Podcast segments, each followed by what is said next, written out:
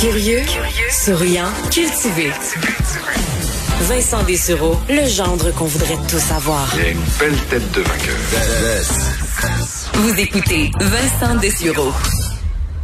On va parler musique, c'est la chronique Q Musique avec Stéphane Plante. Très content de le retrouver. Salut Stéphane. Salut. Euh, tu t'attaques à un sujet Oh. très que je trouve non, tellement intéressant dans le monde de la musique, les groupes ou les chanteurs qui ont changé de style, soit le temps d'un album ou définitivement. Oui, parce qu'il y en a pour qui ça a été très profitable, on le verra.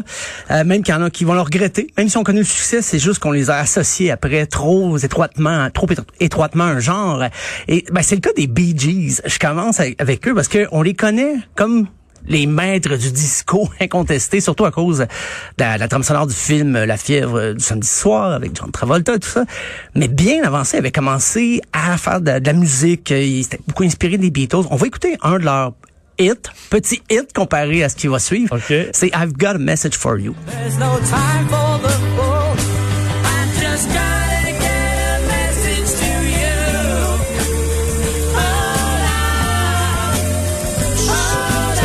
jamais entendu ça de. C'est pas très connu. euh, je veux dire, ça n'a pas eu le succès escompté. On, il avait rencontré des gens qui travaillaient avec les Beatles. On voulait. Mais c'est vrai qu'on reconnaît le Euh, style. là. Absolument. Il était déménagé euh, d'Australie pour vraiment s'imprégner de la culture britannique.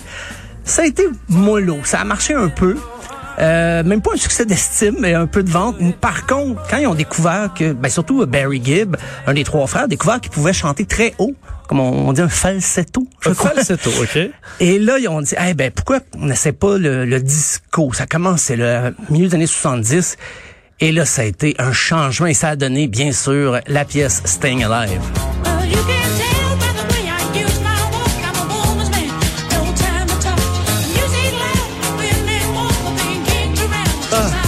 Comme du saumon fumé, j'en ai trop mangé, ça me lève ça. le cœur, juste à y penser. Ben, les- je pense que les, les- les principaux intéressés seraient d'accord parce que après ça, ils pouvaient plus rien faire d'autre. Et quand le disco a tombé à, à la fin des années 60, Ils ne pouvaient que 70, suivre.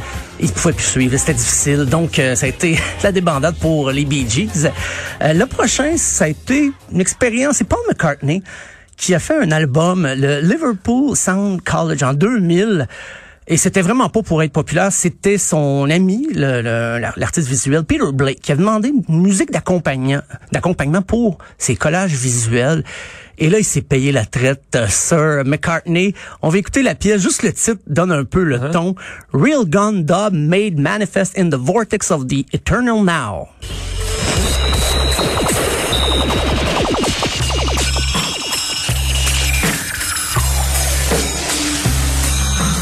Ça, c'est un Beatles qui a fait ça. C'est un Beatles et cette pièce dure 16 minutes Oh. environ. J'aurais pu prendre n'importe quel extrait de l'album. C'est Ben, expérimental. mais est-ce que ben, c'est pas écoutable? Ah, c'est très difficile quelque chose que je comprends pas? de- Bah, c'est. Pense qu'il avait qualifié ça de musique concrète, mais, mais des fois, Ouais. t'entends. Bon, Euh, concret quand tu prends du moche. là. Ouais, peut-être. Ok. T'entends des riffs de bass, tu dis, ah, il y aurait peut-être quelque chose à faire, mais là, il s'en va tout de suite. Du moment que t'embarques dans un beat, ah, il va ailleurs. Euh, bref, il a, il a jamais joué ça sur les plaines d'Abraham. Donc, non, non. euh, pour Ben, il, a fans, fait, il a pas fait Hope of, Hope of Deliverance non plus, puis Non. personne s'en est plein. Exactement.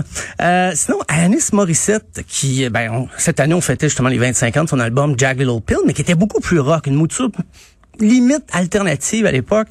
Mais à 16 ans, elle avait signé un contrat de disque et elle avait sorti un album éponyme en 91 et c'est beaucoup plus dans le dance pop. Donc, on va écouter elle avant qu'elle change de style et la chanson Too Hot.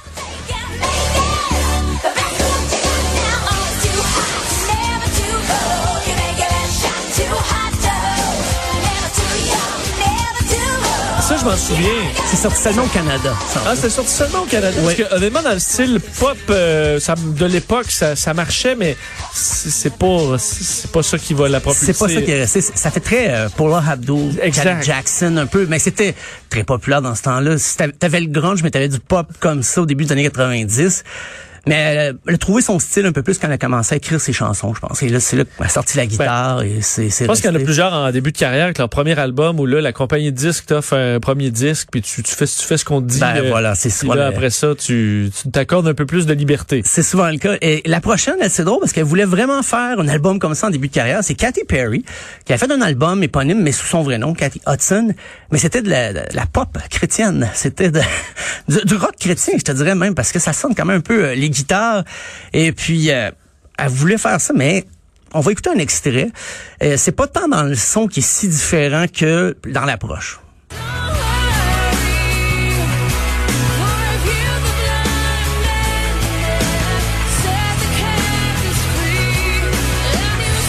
Rappelle-moi, c'est qui? Ça? C'est Katy Perry. Ça, c'est Katy Perry. Mais quand elle s'appelait Katie Hudson, qui est son Katy vrai nom, mais qui était une jeune chanteuse qui aimait, qui aimait Dieu et elle voulait le, l'album. Chanteuse qui aimait Dieu. L'album complet là, est teinté de mysticisme et tout ça. Et finalement, euh, ben, euh, on le sait, elle va chanter I Kissed a Girl. Elle va changer Oui, complètement oui, son, elle va se mettre des feux d'artifice au bout des. euh, c'est ça. Et euh, voilà. Ça va, euh, va changer de style. Donc, musicalement, elle a fait un, un assez gros virage. Et l'album, ben, ce qu'on vient d'entendre, l'album éponyme, a vendu 200 copies. Deux- 200 copies. Ça, c'est parce que t'as pas une grosse famille. Là. Si tu vends 200 C'est copies... ça, t'es quand même t'as un cercle fermé. Hey, c'est, c'est, euh, j'ai relu, j'ai comparé partout. C'est pas 2000, c'est vraiment 200. Donc, euh, c'est, je pense que ça a été mieux par la suite, un peu pour euh, Katy Perry. Euh, au Québec, Jean Leloup, on l'oublie un peu aujourd'hui, mais son premier album en 1989, le- le- l'album Menteur, euh, c'était un album très léché. Et d'ailleurs, Jean Leloup lui-même, il va renier plus d'une fois l'album. Il venait de sortir. et en fait, il était supposé être en promotion pour l'album. Mais il se pointait les conférences de presse puis il disait il est pas bon cet album-là, attendez le Mon prochain. Oh, qui était c'est pas très vendeur. Non, qui était l'amour avec, la- avec la salle à faire. Mais il avait enregistré à la va-vite, il avait mis printemps-été en version presque live sur l'album parce qu'il disait ça, c'est le son de Jean Leloup qui s'en vient. Mais c'est vrai que le reste de l'album Menteur, d'ailleurs le nom Menteur, a été choisi par Jean Leloup parce qu'il trouvait que ça le représentait pas l'album. Donc c'est comme s'il mentait sur lui-même avec ce premier album. Et c'est très synthétiseur. Et c'est Jean Leloup appréciait pas le- la signature sonore qu'Audiogramme voulait lui imposer. Et ça, ça donnait... On va écouter la chanson Laurent.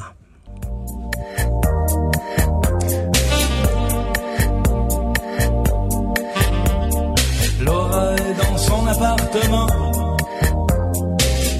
Je me, je souviens de celle-là, puis à chaque fois, je me dis, c'est, c'est, c'est pas sa meilleure. C'est pas- Mais je comprends que même, lui- même pour lui, il est d'accord. là. Ben c'est ça, absolument. C'est ça. Et lui a sorti les guitares à ce moment-là. Il a fait appel à Michel Dagenet, Yves Desrosiers pour faire un band, vraiment faire des. Parce qu'on s'entend en spectacle, Laura, il a joué après, mais pas dans des arrangements comme ça, pas du tout de, de clavier. C'est vraiment plus guitare, drum dans ta face. Euh, et je sais qu'à l'époque, les, les, les patrons d'Audiogramme étaient fâchés parce que il essaie de vendre l'album, de vendre le personnage, le loup, parce que même les paroles sont quand même bonnes. C'est du le loup. Euh, le personnage est là, la voix est là, mais c'est pas du tout, du tout dans la, la- la signature, la, ce qu'on s'attend de Jean Leloup. Et ben par la suite, on sait, là, il va changer de style plus souvent, mais ça va être établi.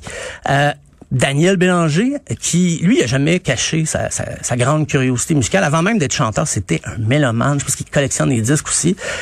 Et en 2003, il décide de faire un album concept, Deflabox, qui était, je sais pas si tu te souviens, le concept, chaque chanson était une round de box. Donc, round 1, round 2, round 3. Ouais. On va écouter round 4, d'ailleurs, de Daniel Bélanger. Sinon, fais semblant de rien. Un seul sillon sur le lac me touche, moi, champion du monde demain.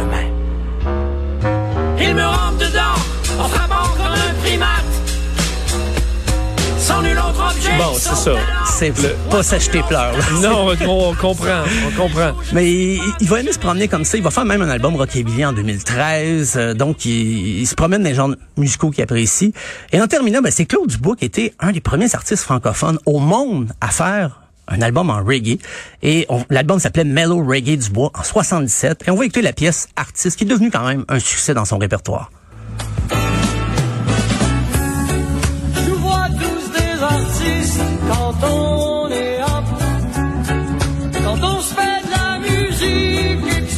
Ça. A marché, ça. hein? Et ben, l'album au complet est pas mauvais. C'est, c'est, on pourrait dire que c'est de l'appropriation culturelle. Il fait du reggae, mais en 77, il était pas nombreux. Il a fait ça avant Gainsbourg. Gainsbourg a marqué la, la chanson française avec ses albums reggae, mais Dubois l'a fait avant, euh, pratiquement avant tout le monde.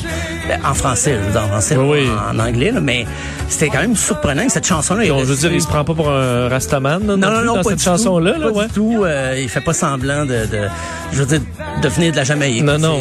Ça reste très Des- authentique. Des inspirations. Ben voilà. Mais ce qui doit être difficile, c'est- les artistes là, sont c'est des créateurs, puis d'être toujours vous s'associer au même style. Puis Ah des fois oui. les fans vont te noter ça. Là, bon, c'est pas comme ça sonnait. Ben oui, mais j'ai exactement, j'ai ouais. 50 ans, j'ai trois enfants, j'ai plus 19 là. Oh, oui. Eh, mais euh, il y en a qui ont. Ça permet de sortir quelques bijoux à travers ça. Euh, Stéphane, toujours un plaisir. On ben, peut écouter vos excellentes euh, listes de lecture et Oui. dossiers sur euh, l'application Cube Musique. Un petit bijou cette application-là. Ah, Merci Stéphane. Merci à toi. Nous, on se laisse. Jean-François Barry arrive dans quelques instants. On se reparle demain, 13h. Bye bye. Quand on se fait de la musique et que ça